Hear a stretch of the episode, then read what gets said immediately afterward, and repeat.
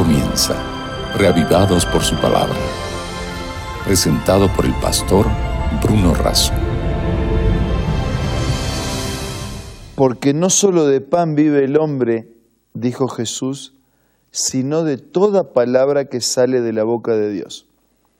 Esa es la razón por la que todos los días nos encontramos para ser reavivados por la palabra del Señor. Hoy nos dedicamos a leer, a meditar y reflexionar sobre el capítulo 7 del libro de Eclesiastés. Pero antes pedimos la bendición de Dios. Padre nuestro que estás en los cielos, al meditar en tu palabra, queremos entender tu mensaje y te suplicamos nos dé fuerzas para aplicarlo a nuestra vida. Lo pedimos, lo agradecemos en el nombre de Jesús. Amén. El capítulo 7 del libro de Eclesiastés, Salomón nos hace llegar una serie de remedios contra la vanidad. Es decir, de qué manera puedo fortalecer mi existencia de manera tal que mi vida tenga sentido, tenga propósitos y no sea simplemente un correr detrás de un viento que nunca voy a alcanzar. Comienza el capítulo de esta manera. Vale más el buen nombre que el buen perfume. Un remedio para la vanidad es la buena reputación. Vale más un buen nombre que el buen perfume. Es cuando, cuando tenemos, damos una imagen de buena persona, pero no es la imagen que damos. Cuando en verdad hacemos el bien, vivimos de una manera correcta, ser de palabra, vale más el buen nombre que un buen perfume. Vale más el día en que se muere que el día en que se nace. Vale más ir a un funeral que ir a un festival. E, este segundo remedio es una reflexión, la reflexión de que la vida tiene que tener sentido cuando la vivimos con un propósito, cuando sabemos quiénes somos, qué estamos haciendo, a dónde vamos, qué pretendemos, qué esperamos de la vida. De paso, aprovecho este momento para decir que la palabra de Dios es el manual que nos enseña a saber quiénes somos, qué hacemos, a dónde vamos, qué podemos esperar de la vida. Así que si usted quiere encontrar a su vida un mejor significado, lea la Biblia, estudie la Biblia todos los días, aplique el mensaje de la Biblia a su vida. Si no tiene una Biblia o si no sabe cómo leer y cómo estudiarla, además de asistir a nuestros encuentros, eh, háganos llegar su pedido para que podamos hacerle llegar sin compromiso la Biblia, un ejemplar de las Sagradas Escrituras, y también para que podamos hacerle llegar material complementario en la lectura, en el análisis y en el estudio de la misma. Dice, continuando el versículo, dice, pues la muerte es el fin de todo hombre y los que viven debieran tenerlo presente. Versículo 3 ahora, vale más llorar que reír, pues entristece el rostro, pero le hace bien al corazón. El sabio tiene presente la muerte, el necio solo piensa en la diversión. Vale más reprensión de sabios que lisonja de necios. Las carcajadas de los necios son como el crepitar de las espinas bajo la olla, y también esto es absurdo. Si él completa su reflexión, ¿no? Dice, la vida tiene que tener un propósito. Si, si por llorar aprendemos, es mejor llorar que reír si tenemos presente que vamos hacia la muerte, entonces vamos a vivir diferente mientras vivimos. El tercer remedio aparece desde el versículo 7 en adelante. La extorsión entorpece al sabio y el soborno corrompe su corazón. Vale más el fin de algo que su principio. Vale más la paciencia que la arrogancia. No te dejes llevar por el enojo que solo abriga el corazón del necio. Nunca preguntes por qué todo tiempo pasado fue mejor. No es de sabio hacer tales preguntas. Primer remedio, una buena reputación. Segundo remedio, un análisis reflexivo del propósito de la vida. Tercer remedio, paciencia, perseverancia, espíritu de lucha. Versículo 11. Buena es la sabiduría sumada a la heredad y provechosa para los que viven. Puedes ponerte a la sombra de la sabiduría o a la sombra del dinero, pero la sabiduría tiene la ventaja de dar vida a quien la posee.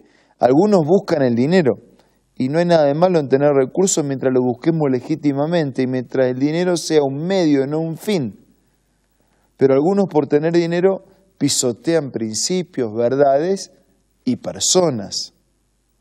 Y la Biblia dice aquí que más que ponerse a la sombra del dinero, mejor es ponerse a la sombra de la sabiduría. Y para ser sabios, dice versículo 13, contemplen las obras de Dios. ¿Quién puede enderezar lo que Él ha torcido? Cuando te vengan buenos tiempos, disfrútalos, para que cuando te lleguen los malos, piensa que unos y otros son permitidos por Dios y que el hombre nunca sabe con qué habrá de encontrarse después. Es decir, vivamos de un día a la vez. Yo he visto esto muchas veces en mi vida hombres justos a quienes su justicia destruye, y hombres malvados a quienes su maldad les alarga la vida. Si nosotros continuamos, por ejemplo, el versículo 21, leemos, no prestes atención a todo lo que se dice, y así no oirás cuando tu siervo hable mal de ti, aunque bien sabes que muchas veces también tú has hablado mal de otros. Versículo 23. Todo esto lo examiné muy bien y con sabiduría porque me dispuse a ser sabio, pero la sabiduría estaba fuera de mi alcance. 25. Volví y puse mi atención hacia el conocimiento para investigar, indagar acerca de la sabiduría y la razón de las cosas y me di cuenta de la insensatez de la maldad y la locura de la necedad. Él reconoce que la insensatez de la maldad y la locura de la necedad arruinan la vida. Maldad y necedad en contraste con bondad y sabiduría. Y Dios es la fuente de toda bondad y Dios es la fuente de toda sabiduría. Por eso cuando la Biblia define a Dios, no dice que Dios tenga amor, dice que Dios es amor. Así que si nosotros queremos ser sabios, recurramos a su palabra. Y si nosotros queremos vivir de una manera bondadosa, correcta, tenemos que permitir que Dios que es la fuente del amor, que es la esencia del amor, esté a nuestro lado. Hacia el final del capítulo, él insiste. Versículo 27. Miren lo que he hallado al buscar la razón de las cosas una por una, que todavía estoy buscando lo que no he encontrado. Ya he dado con un hombre entre mil, pero entre todas las mujeres aún no he encontrado ninguna tan solo he hallado lo siguiente, que Dios hizo perfecto al género humano, pero éste se ha buscado demasiadas complicaciones. Salomón termina haciendo una conclusión y dice, busco, busco, busco y no encuentro, corro, corro y no sé para qué corro. Y al final la vida no tiene sentido. Pero lo que sí me di cuenta, que los problemas no se originan en Dios, Dios nos creó perfectos. Los problemas se originan en una criatura que se independiza de Dios. Dios hizo perfecto al género humano, pero éste se ha buscado demasiadas complicaciones. Allá en el origen fuimos creados perfectos para vivir para siempre. Cortamos la relación con Dios, generamos el pecado y después como consecuencia del mismo el mundo que vemos hoy que no fue lo que Dios planeó. Las complicaciones son las que nosotros buscamos. Pero Dios mantiene inalterable su proyecto de rescatar, de redimir, de restaurar, de recuperar una vida plena, una vida nueva y una vida para siempre. Dios tiene un futuro y gloriosa eternidad para todos, los que creen, los que viven sabiamente, los que aplican el buen conocimiento de su palabra a la vida, los que le permiten a Dios ser el centro de su existencia.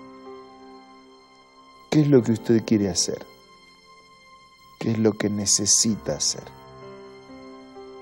Dígale a Dios ahora, en oración, lo que usted necesita y lo que usted quiere hacer.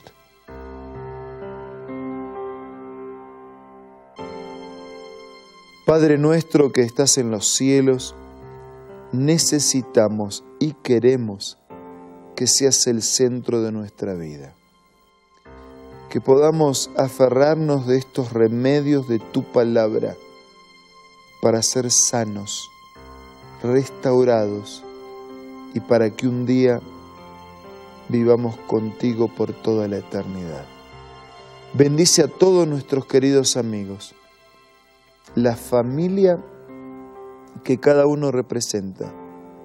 Llénanos con tu gracia y tu poder. Te pido y te agradezco todo en el nombre de Jesús. Amén.